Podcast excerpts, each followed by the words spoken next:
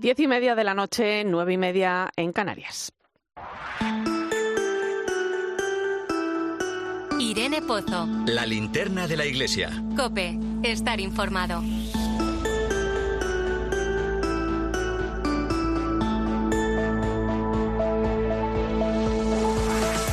¿Qué tal? Muy buenas noches. Todavía con el corazón en un puño tras el suceso de Algeciras, donde el sacristán Diego Valencia era asesinado por su fe. Hemos de ser conscientes de la necesidad que tenemos de avanzar en el camino de la paz y la fraternidad. Cierto es que hechos como este nada tienen que ver con la religión, pero como pedía el Papa Francisco a los líderes religiosos en su viaje a Bahrein, hay que promover iniciativas concretas para que ese camino de paz y fraternidad sea siempre constante. La Fundación Pontificia Ayuda a la Iglesia Necesitada recordaba en un comunicado que estamos ante el primer atentado yihadista mortal contra iglesias en España. Es cierto que este tipo de ataque es muy frecuente en muchos países del mundo y que en Europa cada vez conocemos más casos. Según el último informe de libertad religiosa en el mundo que elabora esta fundación, la libertad religiosa no está garantizada en uno de cada tres países del mundo. Por seguir con algún dato, el Papa en su discurso de comienzos de año los miembros del cuerpo diplomático diplomático ante la Santa Sede recordó que uno de cada siete cristianos en el mundo es perseguido por su fe. Al final hablamos de un derecho fundamental que tiene que garantizarse porque no vale solo con condenar la violencia. Y a eso estamos llamados, a fomentar y a construir una verdadera cultura de la convivencia, como decía esta mañana el obispo de Cádiz y Ceuta, Monseñor Zornoza, durante el funeral de Diego Valencia. Y es que, como nos recuerda la encíclica Fratelli Tutti, la violencia no encuentra fundamento en las convicciones religiosas. No caigamos tampoco en señalar a los migrantes o a los hermanos musulmanes, porque nada tiene que ver con esto. Ojalá sigamos confiando en que el diálogo y el encuentro son posibles. Ahí empieza el camino hacia la fraternidad. En esta cuestión y en muchas otras ponemos hoy el foco de la linterna de la Iglesia. Recibe un saludo de Irene Pozo en este viernes 27 de enero. La linterna de la Iglesia. Irene Pozo. Cope estar informado. Como cada viernes puedes seguirnos a través de las redes sociales. Estamos en Iglesia Cope en Facebook y Twitter, hoy con el hashtag linternaiglesia27e.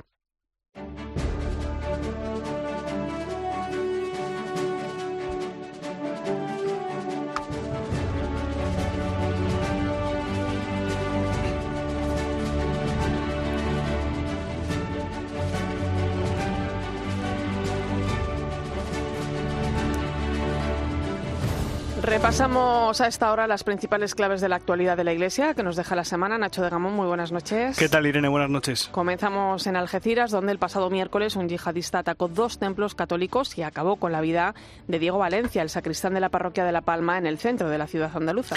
En un desayuno organizado por Nueva Economía Forum, el secretario general de la Conferencia Episcopal, Monseñor Francisco César García Magán, condenaba el ataque, pedía que no se criminalice ningún colectivo o grupo, ni se identifique a ninguna religión con el terrorismo y recordaba que no se puede ejercer la violencia en nombre de Dios. Manifestamos nuestra condena más absoluta y total por el uso de esa violencia, con una gravedad especial que es cuando esa violencia se pretende justificar equivocadamente en nombre de Dios.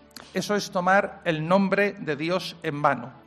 Varias voces han condenado el ataque terrorista en estos días, entre ellas la Comisión Islámica de España. Sí, que en un comunicado lamenta la abominable acción criminal asesina y desalmada, dice, en el terrible ataque contra religiosos y fieles inocentes en un espacio sagrado de nuestros hermanos y conciudadanos católicos de Algeciras, perpetrado con total desprecio a la vida humana y a los siervos de Dios, lo que merece su más rotunda repulsa y condena. Además, la Comisión Islámica de España recuerda que estas acciones son absolutamente contrarias a las enseñanzas del Corán y a las de la Suna.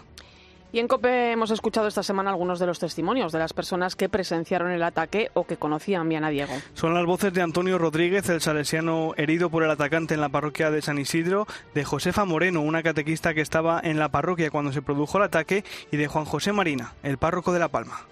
La mano de María Senadora y de San Juan Bosco, que me ha atendido muy bien porque no ha dañado absolutamente nada importante. Diego era una bellísima persona, una persona que estaba para todo, para todo. ¿eh?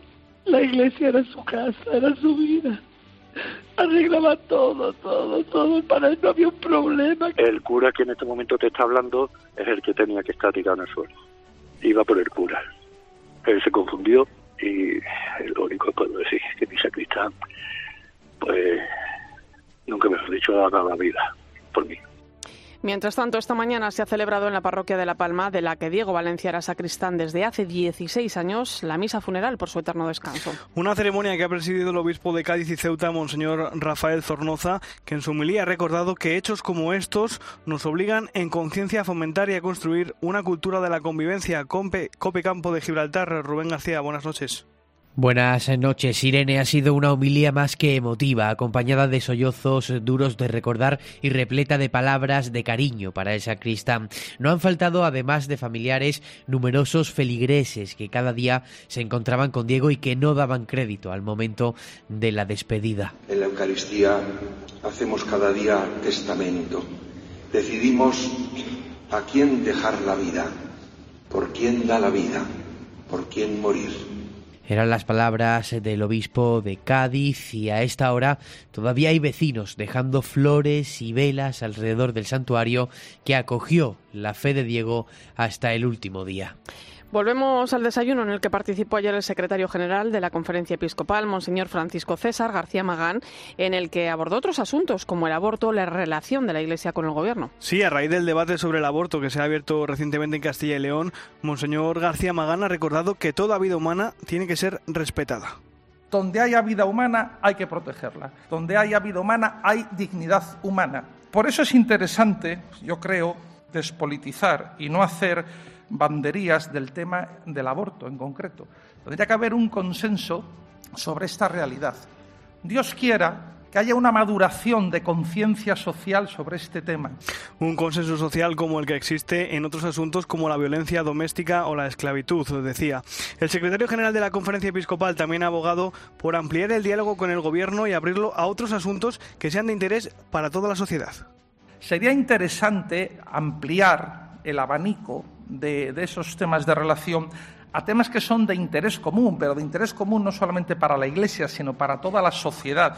Por ejemplo, en educación, por ejemplo, pues en protección a las familias numerosas, por ejemplo, en protección a los más desfavorecidos. Y yo creo que ahí, en ese diálogo, todos podemos ganar. ¿no?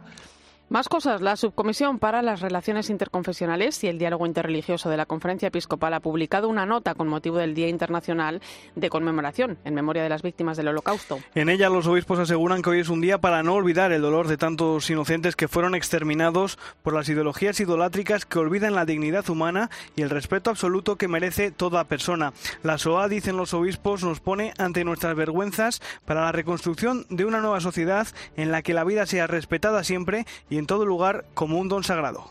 Y esta semana han llegado a Madrid las primeras personas acogidas gracias a los corredores de hospitalidad que ha puesto en marcha la Iglesia en España. Son dos de los tres nigerianos que llegaron en diciembre al puerto de Las Palmas de Gran Canaria subidos al timón de un barco mercante. Tras lograr revertir la orden de expulsión con ayuda del Secretariado de Migraciones de la Diócesis de Canarias y tras el reconocimiento de su, de su situación, pasando de polizones a náufragos, se les ha admitido la solicitud de asilo y protección que presentaron y ya están en Madrid. Pues nos vamos a Lima, en Perú. Hoy ha concluido el encuentro continental de sacerdotes de la obra de la cooperación sacerdotal hispanoamericana, la OXA, Nacho. Un encuentro que ha contado con la presencia del obispo de Córdoba, Monseñor Demetrio Fernández, y con la del director nacional de las obras misionales pontificias, José María Calderón. Durante el encuentro se han abordado temas como la situación social y religiosa en Perú o de la Iglesia en España. Antonio Javier Reyes lleva 12 años como misionero en Picota, en la prelatura de Moyobamba, en Perú. La Conferencia Episcopal Española cada dos años nos convoca para un curso de formación, pero también para diseñar nuevas estrategias, sobre todo a la hora de la evangelización y para tomarle el pulso al caminar de todas esas misiones que se llevan a cabo desde España en América Latina y en el Caribe. Han sido días sobre todo intensos, de encuentros, de celebraciones, pero días muy llenos sobre todo de gran entusiasmo, de un cariño muy bonito Monseñor Demetrio Fernández González ha sido pues todo un estímulo también con esta visita pastoral a este rincón de la selva amazónica peruana. Y la CONCAPA y la Asociación de Familias Numerosas de Madrid han presentado la plataforma Siempre Seremos Familia, que rechaza aspectos de la ley de familia como el adoctrinamiento en las aulas. Para Pedro José Caballero, presidente de CONCAPA, esta ley se ha hecho sin consenso, sin contar con las organizaciones que trabajan por la familia y también lamenta que algunos asuntos importantes hayan quedado fuera. Lo que echamos en falta sobre todo es que se diluya de esta manera tan primordial el concepto de familia como tal. Sobre todo, y lo que es más drástico, es el, el concepto de familia numerosa, en donde ahora se nos llama de una manera que, que nadie entiende si de verdad es familia numerosa o no. Ese es uno de los puntos. Después echamos de menos también que no se haya trabajado muy activamente con lo que es la conciliación laboral y familiar, primordial y esencial para las familias. Pues Nacho de Gamón, muchas gracias. Un placer, Irene.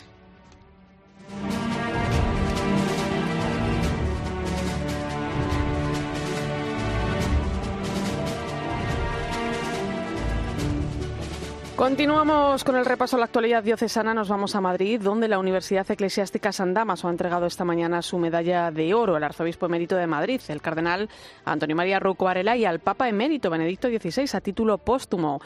Carlos de Arteaga ha estado en el acto. Buenas noches, Carlos. Buenas noches, Irene. Esta entrega de medallas que hemos vivido esta mañana al cardenal Ruco Varela y a Benedicto XVI se trata de un acto que busca celebrar la estrecha unión entre el propio Benedicto y la Universidad de San Damaso. Se ha celebrado esta mañana en el Salón de Actos del Seminario Conciliar, presidido por el actual arzobispo de la capital, el cardenal Carlos Osoro, y al que han acudido cardenales, obispos e incluso expolíticos. Hemos podido hablar con su rector, Javier María Prades, que ha hablado de ese importante papel de Benedicto XVI y el cardenal Ruco en los inicios de esta universidad hacer un reconocimiento, hacer distinciones honoríficas que hasta este momento pues no habíamos podido eh, crear. Medallas de oro, medallas de plata y becas a la promoción de 25 años. Eh, medallas que reconocen el inicio mismo de nuestra institución como universidad. Además de la entrega de medallas, hemos acudido también a la presentación de un libro editado por la Universidad San Damaso y que recoge textos e imágenes que muestran ese vínculo entre el recientemente fallecido Benedicto XVI y esta universidad, vínculo que se concreta, por ejemplo, en la visita del entonces cardenal Ratzinger a esta institución en el año 2000. Y la isla David ha acogido esta semana una reunión del Consejo Nacional de Juventud de la Conferencia Episcopal. En ella se ha abordado la preparación de la JMJ que se va a celebrar este verano en Lisboa y el proyecto marco de pastoral con jóvenes que se inició en el año 2020. Copen Ibiza, Sonia Rivas, buenas noches. Buenas noches, Irene. El Consejo Nacional de Juventud de España se ha reunido estos días en Ibiza para preparar la Instrumentum Laboris del proyecto marco de pastoral con jóvenes iniciado en 2020.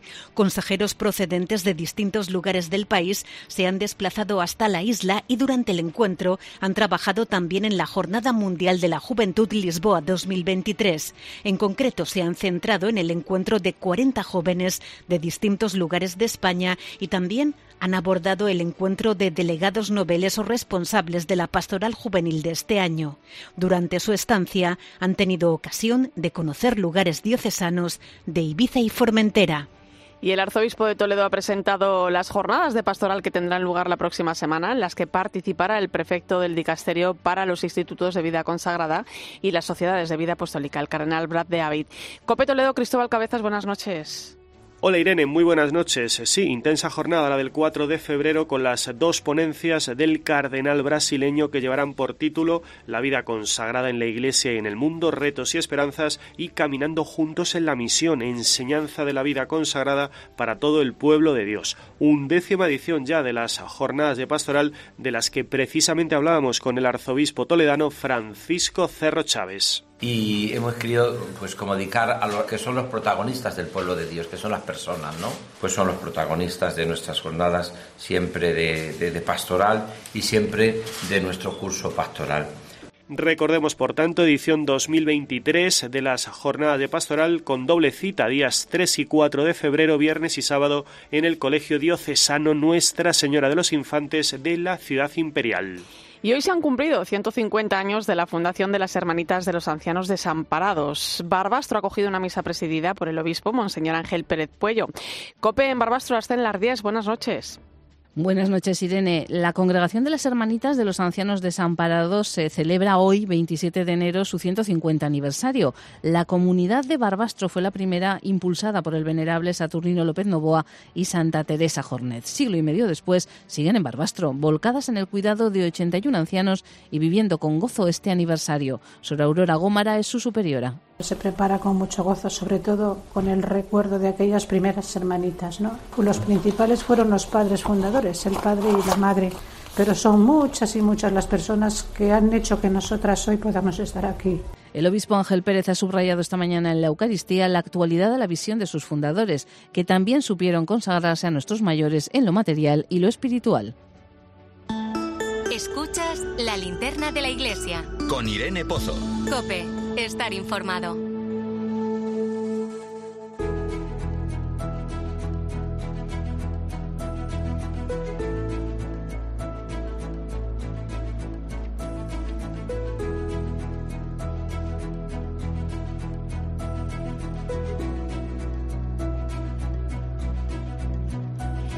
Seguimos caminando hacia el sínodo de los obispos sobre la sinodalidad, ese caminar juntos al que, eh, bueno, al que nos llama la Iglesia, ¿no? que se va a celebrar en dos asambleas en octubre de 2023 y 2024 y en el que el Papa ha pedido la participación de toda la Iglesia. En ello venimos trabajando desde hace varios meses. El pasado mes de junio se clausuraba en España la fase diocesana y en unos días, del 5 al 12 de febrero, se va a celebrar en Praga la siguiente fase, que es la continental y que es la previa pues a la fase final que será la universal. Bueno, pues en ese escenario continental donde se representan las iglesias locales, la Iglesia de España llevará sus aportaciones que conocemos en un nuevo documento que se va a presentar este sábado en la sede de la Conferencia Episcopal Española. Está aquí Luis Manuel Romero, responsable de Laicos, Familia y Vida, secretario del equipo sinodal de la Conferencia Episcopal. Muy buenas noches. Buenas noches, Irene. Por situarnos, Luis Manuel, ¿qué pretende la Iglesia con esta novedosa forma de hacer sínodo? ¿Qué es la sinodalidad? Bueno, pues la sinodalidad es eh, no una teoría, por empezar por lo que no es, tampoco lo podemos pensar como una moda pasajera ahora del Papa Francisco, sino que es un modo y un estilo de, de ser iglesia, que se caracteriza principalmente por vivir la comunión, por vivir la corresponsabilidad, es decir, el hecho de que todos nos sintamos iglesia, como tú indicabas anteriormente, no solo los pastores, no solo los obispos, los sacerdotes, sino también de una forma especial la vida consagrada y los laicos y las laicas. Y desde ahí caminemos juntos en corresponsabilidad. Y todo esto se fundamenta ciertamente en la dignidad que todos tenemos como bautizados. Yo creo que eso es fundamental también subrayarlo. Eh, Luis Manuel, con la fase diocesana han sido meses de trabajo realizado en todas las diócesis del mundo, lógicamente también aquí en España. Eh, ahora que ha pasado un poco el tiempo, ¿no? ¿Cómo miramos a ese momento? Porque se hizo un trabajo importante. Sí, se hizo un trabajo in, inmenso, ¿no? Un trabajazo. Sí, sí, sí, porque eh, participaron muchísima gente, todas las diócesis de España, eh, muchos grupos sinodales y muchas personas. También congregaciones, movimientos, asociaciones, la pastoral penitenciaria, Caritas, eh, la vida consagrada, como digo, es decir, hubo una implicación eh, muy grande de toda la Iglesia en España. Y ese proceso va calando poco a poco. Es decir, uh -huh. tenemos que convencernos de que esto es un proceso lento, es decir, de un día para otro no vamos a convertirnos en una iglesia sinodal. Es el un Papa camino. es un camino, un proceso, por eso, Uh -huh. algo que vamos haciendo poco a poco. Y el Papa Francisco ha dicho que esto es lo que espera para la iglesia del tercer milenio. Es decir, nos lo ha puesto como objetivo para todo este milenio. No quedamos entonces en un año o en dos eh, llegar Bueno, a pero- lograr todo lo que... mm, Pero nos ha levantado del sofá, ¿eh? que eso es importante. Sí, sí. Eh, Luis Manuel, ¿qué aportaciones salieron de la Iglesia española? Porque, claro, son muchos desafíos, ¿no? ¿Dónde ponemos el foco de todo lo que, lo que salió de la fase diocesana? Bueno, pues salieron bastantes cosas interesantes, ¿no? Lo primero, lo que apuntaba, ¿no? De la corresponsabilidad, de descubrir eh, de nuevo el que estamos llamados a vivir la, la comunión, que eso es fundamental, que hunde su raíz en el bautismo y que desde ahí eh, se tiene que dar una complementariedad de vocaciones entre la vida consagrada, los pastores, los laicos, descubriendo que, yo lo digo, no se trata, cuando hablamos de sinodalidad, de pasar ahora de una iglesia clerical a una iglesia laical. Eso no es sinodalidad, ¿no? Sino una iglesia pueblo de Dios, donde todas las vocaciones son importantes y se enriquecen mutuamente. También se subrayó la idea que para llevar a cabo, porque la finalidad al final es esa, eh, en definitiva es esa, ¿no? Que es la conversión pastoral de nuestra estructura, porque todo esto tiene que conlleva también que nuestras estructuras sean más sinodales en la práctica, en el, en el día a día, es decir, donde todos podamos tomar decisiones, donde todos nos sintamos protagonistas en la, en la vida pastoral de la Iglesia, pues eh, también salió de una forma especial que previamente se tiene que dar una conversión personal los miembros que forman parte del pueblo de Dios, de la Iglesia. Se insistió mucho en el tema de la formación, que es un tema recurrente desde hace ya muchísimo tiempo, formación para los laicos, formación en sinodalidad, en doctrina social de la Iglesia, el tema del discernimiento, el tema de la renovación de la liturgia, sobre todo en la clave de que las celebraciones conecten más con la vida, el tema de la superación del clericalismo, eso de una forma muy, muy fuerte también, se, insistió ¿no? en esta idea, un clericalismo que se calificaba con el, adjetivo de bilateral, porque no solo los sacerdotes caemos en el clericalismo, sino que también los laicos a veces están muy clericalizados, ¿no? Y se insistió, como no, en todo este proceso, porque es así, en el papel fundamental de los laicos y de un modo particular de la mujer en la vida de la Iglesia, ¿no? Que se les tenga en cuenta a los laicos y a la mujer no solo eh, de cara a que se sientan colaboradores, sino corresponsables y desde ahí que se les tome en cuenta también a la hora de la toma de decisiones en la vida de la Iglesia. Bueno, pues ahora pasamos a un segundo escenario que es la fase continental, ¿no? Eh, mañana se van a presentar las aportaciones que va a llevar la Iglesia española. ¿En qué ha consistido todo ese trabajo? Bueno, ha sido un proceso más lento, era, eh, perdón, más corto, era, ha sido diferente. hemos tenido dos meses solo para trabajar no se trataba de que de nuevo volvieran todos los grupos sinodales a hacer aportaciones. Sí que lo que se pretendía es que el documento de trabajo para la etapa continental, el cual se nos presentó en el mes de, octubre, a finales de octubre, eh, lo conocieran todos los grupos sinodales, eso sí, y desde ahí se hiciera alguna aportación. Por eso es verdad que las aportaciones no han sido eh, muchas tampoco, ¿no? Y como digo, el proceso ha sido corto, el tiempo ha sido de dos meses escasamente y con las vacaciones eh, de Navidad. Em, lo que se pretendía era sencillamente que a la luz de ese documento eh, cada uno aportase desde la diócesis, y lo han hecho casi todas las diócesis, pues se aportase un poco qué, eco suscitaba ese documento, es decir, qué, qué, cuestiones había también iluminadoras, qué tensiones producía la lectura un poco del documento y sobre todo se insistía en qué prioridades, es decir, a la luz del documento, que ese documento es de la Iglesia Universal, claro, ahí abre un poco mucho más lo que es eh, nuestra iglesia en España, ¿no? De hecho, hay cosas que salen en ese documento que en la iglesia en España no se habían priorizado, ¿no? Y que ahora sí vamos a descubrir eh, que se ponen en el foco, ¿no?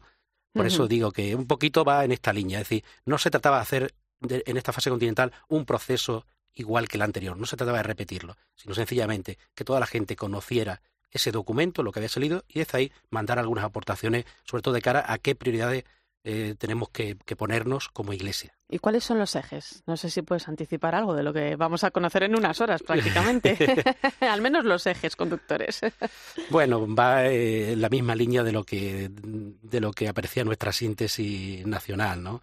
Insistir mucho en una iglesia acogedora, en una iglesia de puertas abiertas, en una iglesia donde todos nos sintamos eh, hermanos, familia, hogar.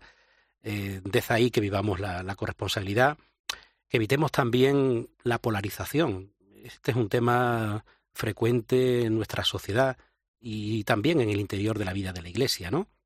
Entre unidad, diversidad, y que lo entendamos como una riqueza precisamente, el que seamos diversos, viviendo la unidad bajo la guía del Espíritu Santo, la polarización que se da a veces también entre iglesia piramidal, iglesia sinodal, entre clero y laicos, y todo este tipo de cuestiones, ¿no? Y de nuevo, como no, pues los ejes que decía anteriormente, el tema de la formación, el tema del clericalismo, el tema de la liturgia, eh, también cómo tenemos que, que, forzarnos en una pastoral con jóvenes, ¿no? Que es un tema que, que aparecía también en la síntesis nacional y que de nuevo está ahí, ¿no? Hay algunas novedades porque se encuentran en el documento de la etapa continental en sí, como es el subrayado del diálogo interreligioso y del ecumenismo, precisamente ahora que, hemos terminado esta semana de ecumenismo, este octavario, y también el tema de la cuestión de ecológica, ¿no? Del cuidado del planeta, ¿no? Y ahí los jóvenes tienen mucho que, que, aportar, ¿eh? También en eso del cuidado del planeta nos tienen mucho que enseñar, así es que esa pastoral de jóvenes que se encamine bien. Eh, ¿Qué queda por hacer, eh, Luis Manuel, a partir de ahora?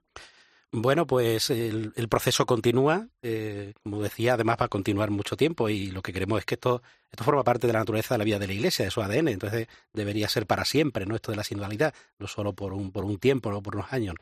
Pero ahora lo siguiente, después de la asamblea de mañana, donde recogeremos también algunas aportaciones. Mañana estarán en esa asamblea representantes de todas las diócesis de España, eh, de movimientos, asociaciones, vida consagrada, los obispos de la Comisión Permanente.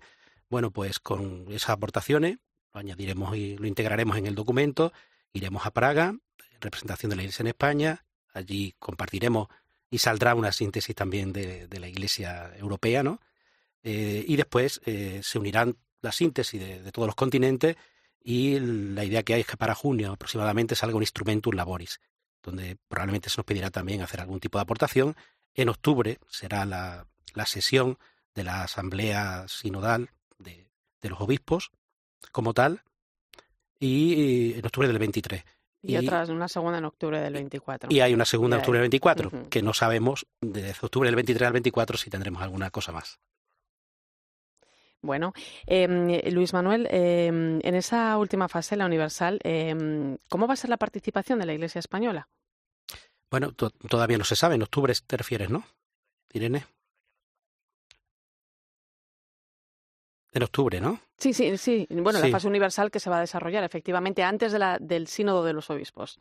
De que se desarrollen esas asambleas del sínodo de los obispos, la tercera fase, la universal, cómo va a ser la participación española, donde, porque se ha hecho un trabajo en la fase diocesana, se ha hecho un trabajo que se aporta a la, fase continental y tenemos esa tercera fase, la fase universal. Sí, ahí, como digo, saldrá un instrumento un labor me imagino que nos pedirán una aportación y en principio ese sínodo es el sínodo de los obispos, es decir, que quienes participarán serán los obispos que, se determine eh, en la asamblea plenaria de la Conferencia Episcopal Española. Luis Manuel, eh, por la experiencia de la fase diocesana, em, ¿Somos muy diferentes eh, al resto del mundo? ¿Las aportaciones españolas están en línea con lo que piden el resto de, la Iglesia universal? Eh, no, no, no. Es verdad que leyendo el documento para la etapa continental del Sínodo, que es un documento de la Iglesia Universal, nos sentimos identificados con, la mayoría de, las cuestiones, ¿no? Incluso en algún momento citados también en ese documento, porque es verdad que algunas de las aportaciones que nosotros hemos, hemos hecho de una forma especial, pues sirven también para toda la Iglesia Universal. Es decir, que hay bastante sintonía. Bueno, pues mañana estaremos muy pendientes de todo lo que suceda en la sede de la conferencia episcopal a partir de las diez y media de la mañana, que por cierto se va a poder seguir esa presentación a través del canal de YouTube de la, de la conferencia episcopal y, aquí, allí estaremos también para poderlo contar y que todo el mundo esté enterado porque es muy interesante. Gracias Luis Manuel Romero, responsable de Laicos, Familia y Vida y secretario del equipo sinodal de la conferencia eh, episcopal. Importante trabajo el que lleváis entre manos porque al final nos representa, nos representa a todos. Así es que muchas gracias y al regreso de Praga nos cuentas la experiencia. ¿Cómo no? Eh, por, por, supuesto que sí. Sí, sí, sí. Gracias y, y nada, a seguir pidiendo también, porque este proceso, quien lo lleva al final, no somos nosotros, es el Espíritu Santo. Entonces que pidamos a Él que, que mañana sea una asamblea también de comunión, de fraternidad, de sinodalidad, y que este sea el Espíritu que poco a poco vaya permeando y vaya calando en la vida de nuestra iglesia. Que al final también es un poco la coherencia de vida que tenemos cada uno, ¿no? Y la responsabilidad, ¿no? El, hacernos mirar las cosas también desde dentro. Por eso se destacaba también la, conversión personal, es decir, eso es lo previo, sí. el escucharnos, El escucharnos mutuamente, el diálogo, el discernimiento comunitario, etcétera. Pues gracias. Gracias. Y nos vamos ahora hasta Andalucía, en cuya capital un descubrimiento ha dejado atónitos a los fieles de una de las parroquias más importantes de la ciudad. La culpa, pues precisamente de un cuadro. Ana Medina. Así es, muy buenas noches, Irene. La imagen que hoy os invito a contemplar es la de un hallazgo que ha deslumbrado a la iglesia de Sevilla, especialmente a la comunidad de la céntrica parroquia de la Magdalena. Se trata de un cuadro donado por una feligresa y que ha acabado siendo un Velázquez. La Inmaculada con el niño acompañó durante toda su vida a Soledad, una mujer creyente que la tuvo colgada en el cabecero de su cama desde que nació, herencia de sus abuelos. Su deseo era que al morir pasara a la parroquia y así fue. Cuando el párroco y la comunidad decidieron hacerla restaurar, los expertos del Instituto Andaluz del Patrimonio, esos guardianes de la historia de los que hoy se celebra precisamente el Día Internacional, descubrieron que la obra contenía rasgos, matices, detalles e incluso vestigios de una firma, lo que ha permitido atribuirla al gran maestro español. La parroquia destaca por poseer además un importante museo y apostar por la puesta en valor del patrimonio artístico que en Sevilla es mucho y muy apreciado. La catedral y el arzobispado hispalense se encuentran entre las pinacotecas más importantes de España, por lo que no es extraño disfrutar en los templos católicos de la ciudad de obras de Goya, Murillo, Zurbarán y ahora un Velázquez desconocido hasta hoy. Los expertos lo atribuyen a su juventud, cuando el pintor era discípulo en el taller de Pacheco Así, el gran Velázquez regala inesperadamente una nueva manera de acceder a Dios por la vía de la belleza.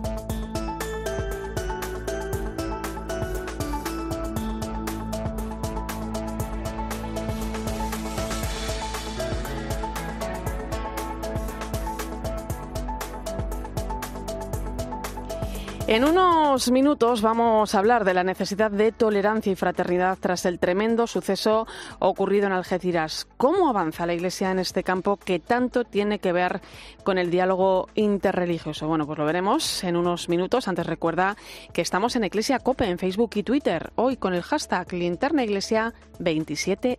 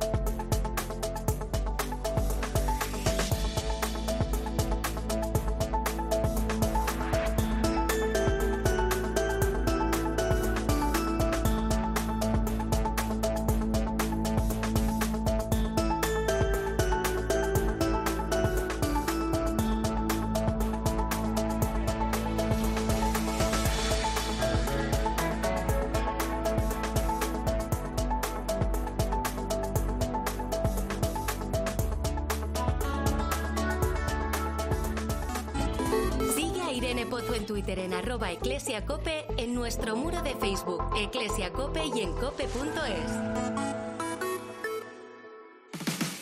Este fin de semana Cristina tiene un plan. Muy, muy buenos días. En Cope de 10 de la mañana a 2 de la tarde, los sábados y domingos, el mejor entretenimiento lo encuentras en fin de semana. Bienvenido a tu programa. Esto es fin de semana en la cadena Cope y te vamos a acompañar sábado y domingo con Cristina López Slichting. UMAS, mutua especialista en seguros para el sector educativo. Ofrecemos una solución integral para los colegios y guarderías. Daños patrimoniales, responsabilidad civil, accidentes de alumnos. Más de 800 centros ya confían en nosotros. Visítanos en umas.es. UMAS, más de 40 años de vocación de servicio. Dos historias. Dos familias. Y un diácono con sotana que encesta como un campeón. Este domingo te dejarán con la boca abierta. Eclesia con Álvaro de Juana. El domingo por la tarde en 13. Escuchas la linterna de la iglesia. Y recuerda, la mejor experiencia y el mejor sonido solo los encuentras en cope.es y en la aplicación móvil. Descárgatela. ¿Quieres dejar de pensar a qué hora pones la lavadora o el lavavajillas? Placas solares de Solideo y olvida las subidas de la luz. Es el momento de hacerlo. Solideo.es Asisa es la compañía médica sin ánimo de lucro que elige invertir todo lo que genera directamente en ti. Aprovecha un 30% de descuento en tu seguro de salud y dental durante 2022 y 2023, contratando además vida, decesos y accidentes antes del 31 de enero. Mejor así, ¿verdad? Infórmate en asisa.es o en el 910 1021. Y consulta los productos incluidos en la promoción en nuestra web. Asisa, empresa colaboradora de Teatro Real cerca de ti.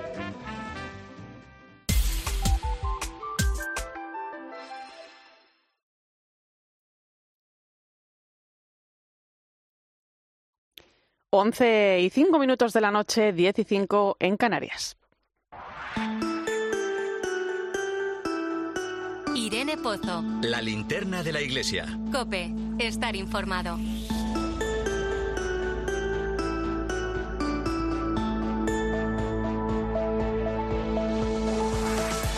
Como cada viernes a esta hora nos vamos hasta el Vaticano. Allí está nuestra corresponsal Eva Fernández. Muy buenas noches. Muy buenas noches, Irene. Eva, esta semana hemos conocido el mensaje del Papa para la próxima Jornada Mundial de las Comunicaciones Sociales, tras haber reflexionado en años anteriores sobre los verbos ir, ver y escuchar. Eh, bueno, pues como condiciones para una buena comunicación, este año el Papa pues nos pide hablar con el corazón.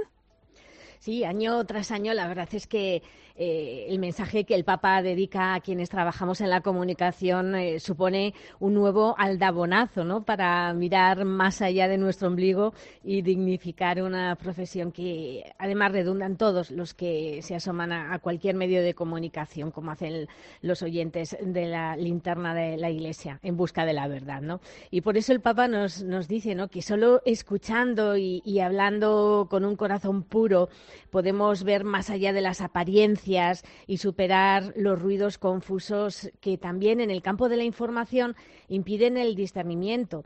Y mm, hablar con el corazón en estos momentos eh, en los que eh, sí lo que está a la orden del día es la indiferencia y la indignación es todo un reto. Y, mm, y el Papa nos advierte que la desinformación falsifica e instrumentaliza la verdad.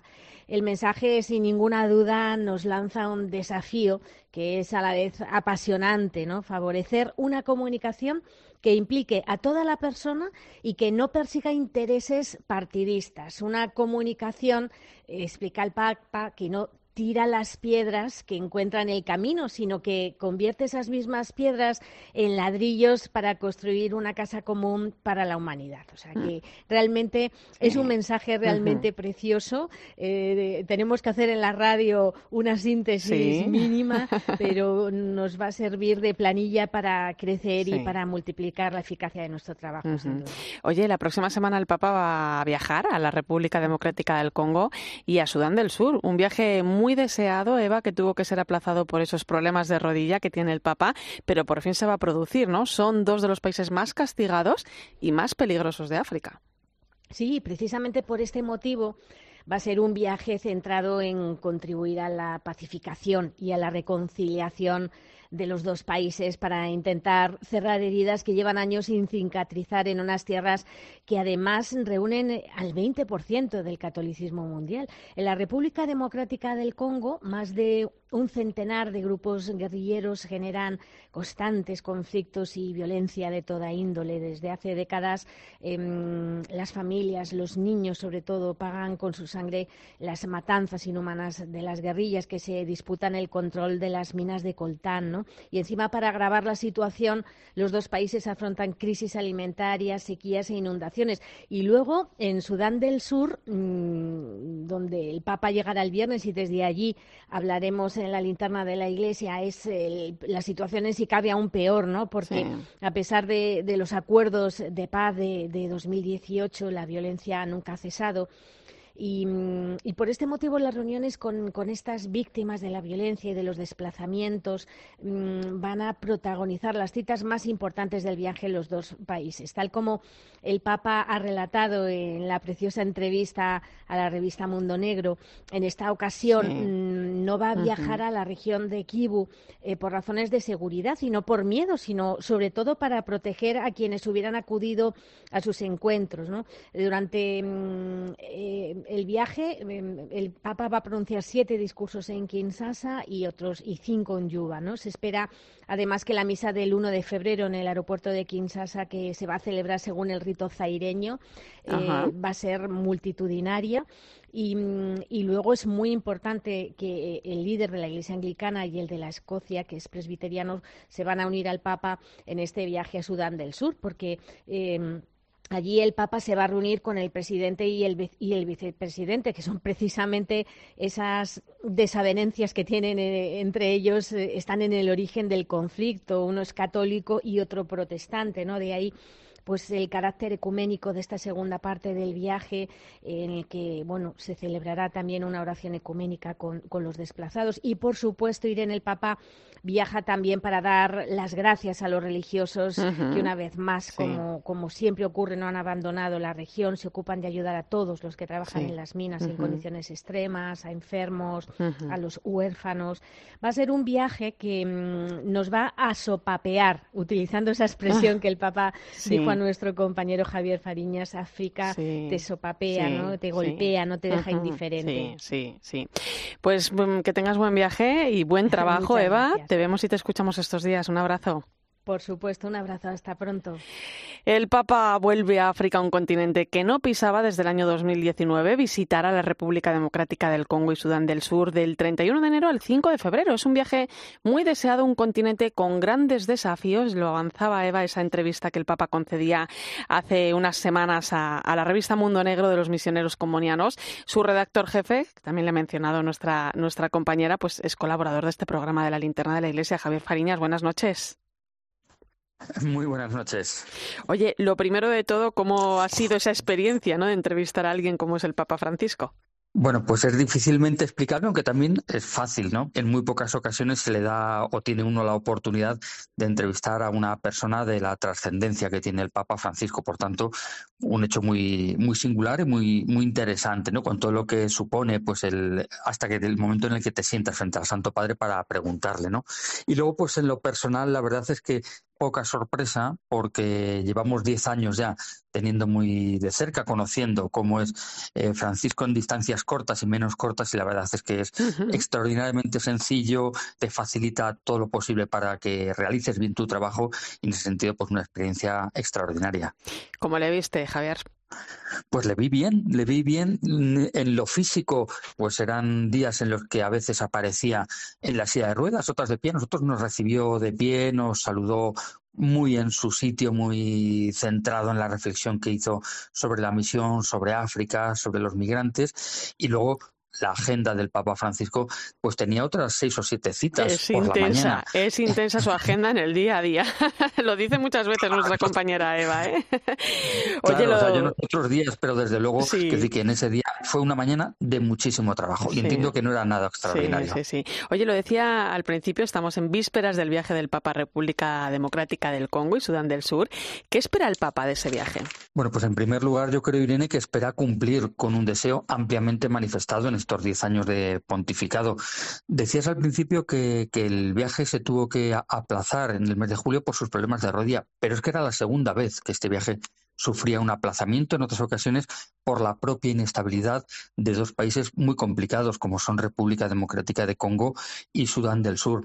De Sudán del Sur lo que espera es poder cumplir con una peregrinación ecuménica, va junto al arzobispo de Canterbury, al secretario de la Iglesia de Escocia, y en el caso de República Democrática de Congo, acercarse a un país con el que Francisco tiene muchos vínculos porque mantiene una relación muy estrecha con la comunidad congoleña de Roma, ha presidido y ha celebrado la misa en rito congoleño en la Basílica de San Pedro y es una iglesia que es de las más pujantes y las más vivas del continente africano, sobre todo del África subsahariana, pero que a su vez pues es un país sufriente con una guerra pues ha provocado ya la muerte de cuatro o cinco millones de personas, infinidad de heridos, de desplazados y un sufrimiento especialmente en las mujeres tremendo. Oye, eh, en la entrevista que os ha concedido, además de, hablar de este, de este viaje, bueno, pues ha hablado de muchas más cosas, ¿no? Por ejemplo, de cómo ve él eh, que debe ser la misión, ¿no? Y de cómo ha cambiado también a raíz del Concilio Vaticano II. Mira, si te parece, vamos a escuchar un fragmento de su respuesta. Sí, inculturación de la fe y evangelización de la cultura son los dos movimientos. Y cuando digo evangelización de cultura no, no hablo del reduccionismo de la cultura ni ideologizar las culturas y todo eso, que es una tentación seria esa, actuar seriamente, sino hablo de evangelizar, anunciar y punto, nada más, ¿no? con mucho respeto. Por eso el pecado más grave que puede tener un misionero es el proselitismo. Lo católico no es proselitismo. Javier. Bueno, pues ahí hay uno de los titulares de la entrevista, ¿no? Lo católico no es proselitista. Y además mezclando esas dos ideas, ¿no? Habla de evangelizar la cultura, pero también de inculturar el evangelio. Y sobre todo partiendo del Concilio Vaticano II. Francisco nos decía, evidentemente, la misión ha cambiado, porque el fervor que experimentó la misión, sobre todo de Occidente a los países del sur, espacios que llenaron literalmente de misioneros el mundo, pues ahora evidentemente estamos en otro contexto. Por tanto, la misión debe ser otra porque la sociedad ha cambiado, porque la Iglesia ha cambiado, pero siempre manteniendo esa normalidad de la que hablaba, sin imposición, sin dogmatismos, con mucho respeto. Así que, que el Papa, con mucha esperanza, también con mucho realismo, hablaba de una misión distinta, pues no se parece mucho a aquella de hace 60 años que creció al hilo del Concilio Vaticano II. Oye, otro tema que abordó, que es eh, el tema de las vocaciones, ¿no? Por ejemplo, dice que no le preocupa la escasez de vocaciones en lugares eh, como en nuestro país, ¿no? Aquí en España. Sí, eh, decía, bueno, pues es que ha habido países, ha habido escenarios donde ha habido muchísimas vocaciones. No, no le preocupa porque también es fruto o signo de los tiempos actuales, ¿no? Hay que ser conscientes de que vivimos en un momento de crisis vocacional, pero que de las crisis hay que salir, hay que crecer, entonces que sí que hay que verlo no como, como un fin de, de nada, sino como, bueno, pues como un proceso normal del desarrollo normal de una iglesia que evidentemente la católica eh, aparece pues mucho más relegada de lo fundamental, la sociedad, bueno, pues deja lo trascendente, lo religioso mucho más a un lado, por tanto vocaciones que en Occidente, los países donde tradicionalmente ha habido muchas vocaciones, ahora hay menos, pero que también empiezan a ver cómo misioneros de los países del sur comienzan también a formar parte de nuestras comunidades en un flujo que debe ser normal, pero que también hay que vigilar con mucho cuidado. Oye, el primer viaje que, hizo Francisco a África fue el que le llevó a Kenia, Uganda y República Centroafricana en 2015. Y él en la entrevista lo recuerda, ¿no? Asegura que lo marcó mucho, ¿no? ¿Cómo ha ido modelando ¿no? su imagen de África? Bueno, yo creo que ese es el primer, entre comillas, gran amor africano del Papa Francisco, República Centroafricana sobre todo. De esos tres países habló de, de Bangui, habló de una religiosa, la hermana María Concheta, que fue, que es partera con más de 80 años y que ha atendido miles de partos y que, bueno, pues cruzaba incluso el río que une República Democrática de Congo con República Centroafricana para ir a comprar al mercado los productos más baratos, ¿no? Ese gran, ese gran amor misionero o gran amor africano del Papa en estos diez años, yo creo que ha marcado mucho su paso, su reflexión sobre unas iglesias pues que son muy distintas, que no se puede trazar ahí una línea común, porque de iglesias pues muy numerosas, hablamos de la iglesia keniana, de la iglesia ugandesa, eh, visitó Egipto, visitó también y conoció el trabajo de una iglesia muy pequeñita como la iglesia marroquí. Por tanto, yo creo que el modelado de esa idea de Francisco sobre el continente africano tiene muchísimos matices y no sería ni mucho menos uniforme. Oye, hacías referencia antes ¿no? a, ese viaje ¿no? a, Marruecos. ¿no? Eh, Francisco en la entrevista también habla de, de, la inmigración ¿no? y de todo lo que pasan esas personas ¿no? para llegar a nuestro país. Y cuando pones concertinas para que no se escapen, es un crimen, es un crimen. Y esos países que tienen un índice demográfico por el suelo, que tienen necesidad de gente, que tienen pueblos vacíos y no saben gestionar la inserción de migrantes migrante va, tiene que ser recibido, acompañado, promovido e integrado. Integrado. Si no se integra, es malo. Por los cuatro verbos del Papa y el mensaje que el Papa repite sistemáticamente. Ese es un, un, dolor, el de las puertas cerradas pues está recorriendo que se da en muchísimos puntos del planeta. es un dolor permanente, que, que no podemos olvidar que ese primer viaje fuera de Italia a Lampedusa, que, que de, fuera de Roma a Lampedusa, que aquel, viaje marcó lo que está siendo todo un pontificado de denuncia constante y permanente de, de, lo que ocurre con las migraciones, que, que al final el Papa repite, repite y repite. Yo le pregunté si si entendía que cada vez tenía que elevar más el listón de la denuncia y él me dijo, dice, yo creo que hablo, muy claro en esto, ¿no? Denuncia y vuelve a denunciar y dice claramente que las concertinas son un crimen y que hay que implantar el debate humanitario que ponga al hombre en el centro del debate. Que, que, no ocurra como lo que pasó en Melilla el 24 de junio, que los gobiernos español y marroquí eh, pues echen balones fuera a todo lo que les, a todo lo que les llega, sino que hay que plantear que el hombre está en el centro de cualquier debate que tenga que ver en primer lugar y en este caso con las fronteras. Y a partir de ahí debatamos sobre todo lo demás. Pero el hombre tiene que estar en el centro de todo lo que reflexionemos sobre este asunto. Pues querido Javier Fariñas, redactor jefe de la revista Mundo Negro de los Misioneros Comunianos, colaborador de aquí, de este programa, yo estoy muy orgullosa. Así que enhorabuena por ese gran trabajo y hablaremos de ese viaje que está a punto de llevar a cabo el Papa Francisco a África. Gracias. Seguro que será interesantísimo. Hasta la próxima. Gracias. Escuchas la linterna de la iglesia. Con Irene Pozo. Cope, estar informado. 11 y 20 minutos de la noche, 10 y 20 en Canarias. Entramos en tiempo de tertulia. Me acompaña el doctor en comunicación social y director del grado de humanidades de la Universidad CEU San Pablo, Fernando Bonete. Buenas noches. Buenas noches, Irene. Y Laura Daniele, miembro del gabinete de prensa de Caritas Española. Bienvenida. Muy buenas noches a todos.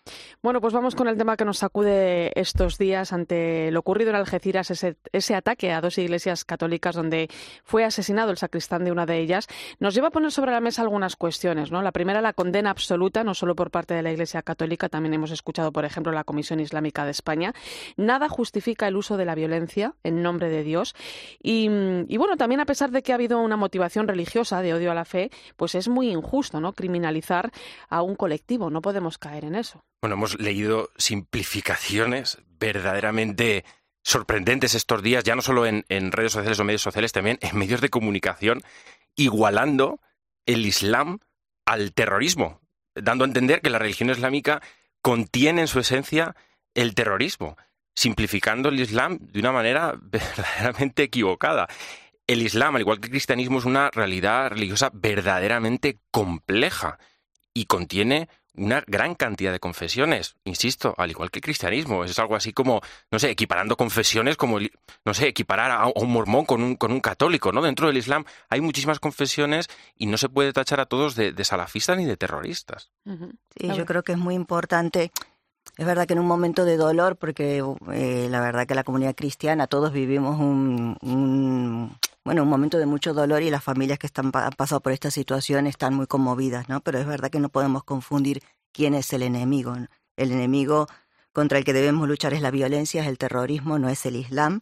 Y es verdad que esta instrumentalización a veces de la religión lo que busca es hacer saltar por los aires la convivencia. Y de hecho es la primera tentación que tenemos, ¿no? En medio del dolor, hacer saltar por los aires esa ese esfuerzo de que hacemos todos, ¿no? Por vivir en paz y por convivir en paz. Entonces tenemos que tener clara esa distinción y creo que en ese sentido el secretario general de la conferencia episcopal en este desayuno de estos días lo decía muy claro, no podemos identificar la violencia con ninguna religión. Fijaros, eh, recordaba yo eh, al comienzo del programa el viaje que, que, realizaba hace unos meses el Papa Bahrein precisamente a estrechar lazos con el Islam, ¿no? Allí clausuró ese foro de diálogo donde participaban eh, líderes religiosos, líderes de, de, todas las religiones del mundo, de las principales religiones del mundo, ¿no? En sus palabras, el Papa llamaba a un compromiso para promover acciones concretas en el camino de la fraternidad, ¿no? Porque decía que no basta, ¿no? Decir que una religión es pacífica.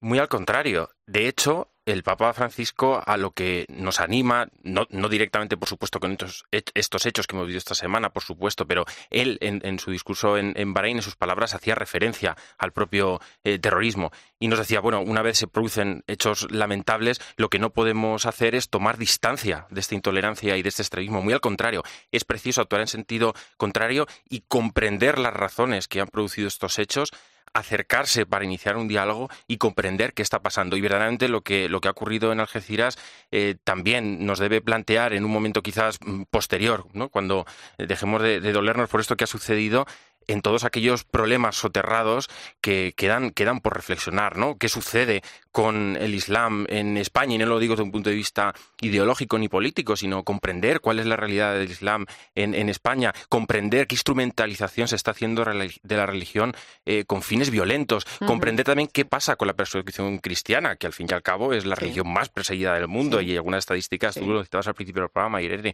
Bueno, y qué pasa también, y aquí el Papa yo creo que ha dado en la clave y en el corazón del, del gran problema del terrorismo, eh, qué pasa con el suministro de dinero, armas y planes que hay detrás de estos hechos aislados, porque tal es una estructura.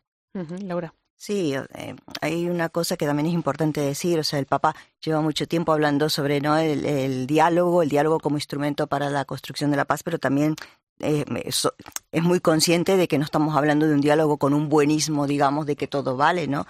El Papa es muy valiente porque en ese discurso en Bahrein eh, habla de pasar a la acción y lleva mucho tiempo diciendo que los, son los, los líderes eh, religiosos los primeros que deben condenar y dejar claro, ¿no? Eh, la diferencia y, eh, digamos la diferencia entre religión y violencia, que no se puede instrumentalizar la, la, la, religión, eh, digamos, tomar el, el nombre del Dios en vano, ¿no? A través de la violencia. Entonces, y el Papa lo dice delante de los líderes religiosos de, mm, islamistas, o sea que no, no calla, su, su, su apuesta es valiente. sabemos que el Islam, bueno, como decía Fernando, tiene muchos eh, bueno, muchas sensibilidades dentro, pero que también es verdad que también tiene que pasar por el tamiz de la democracia y también tiene que enfrentarse a sus propias obligaciones. Eso también es una realidad y que el Papa tampoco lo, lo niega, ¿no? Eh, el diálogo interreligioso, de hecho, es un camino importantísimo para lograr la libertad religiosa, el respeto, la tolerancia, el diálogo, el encuentro, o sea, en definitiva, para superar muchísimos de los conflictos que tenemos hoy en el mundo, ¿no? Es un hecho, eh, bueno, pues eh, en el camino que sigue la Iglesia desde hace muchos años y si me remito a, un tiempo reciente, tenemos Fratelli Tutti.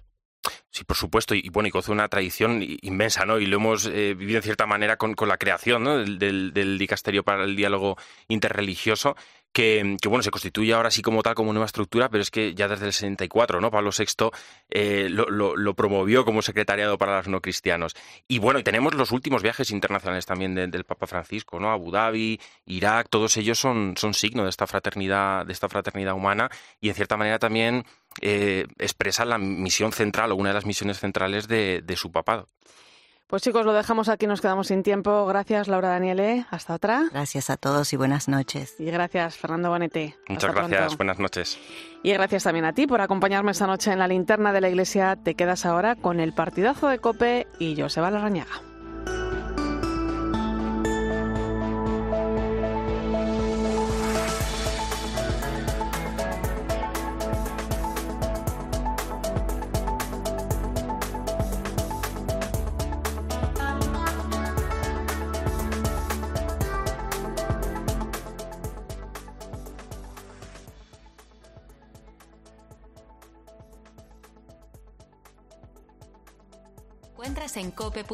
Y en la aplicación móvil. Descárgatela. Me toca la revisión del coche. Eurorepar Car Service. Necesito un taller cerca de casa. Eurorepar Car Service. Se ha encendido una luz del coche. Eurorepar Car Service. Quiero la mejor relación calidad-precio. Eurorepar Car Service. Tu taller multimarca de confianza es Eurorepar Car Service. Eurorepar Car Service. ¿Quieres ahorrar a full?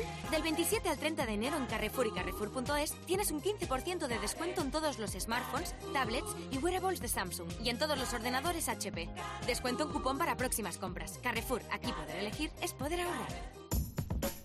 Si eres de los que juega la 11 porque te ha dado un palpito al corazón, porque no hay nadie tan comprometido como tú, o simplemente por el money money, en nombre de las personas con discapacidad de este país, Bien jugado. Porque cuando juegas a la 11, haces que miles de personas con discapacidad sean capaces de todo. A todos los que jugáis a la 11, bien jugado.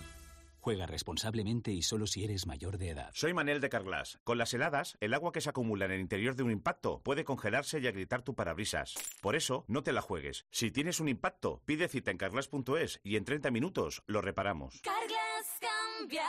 Carglass repara. Una ducha perdiendo agua suena así.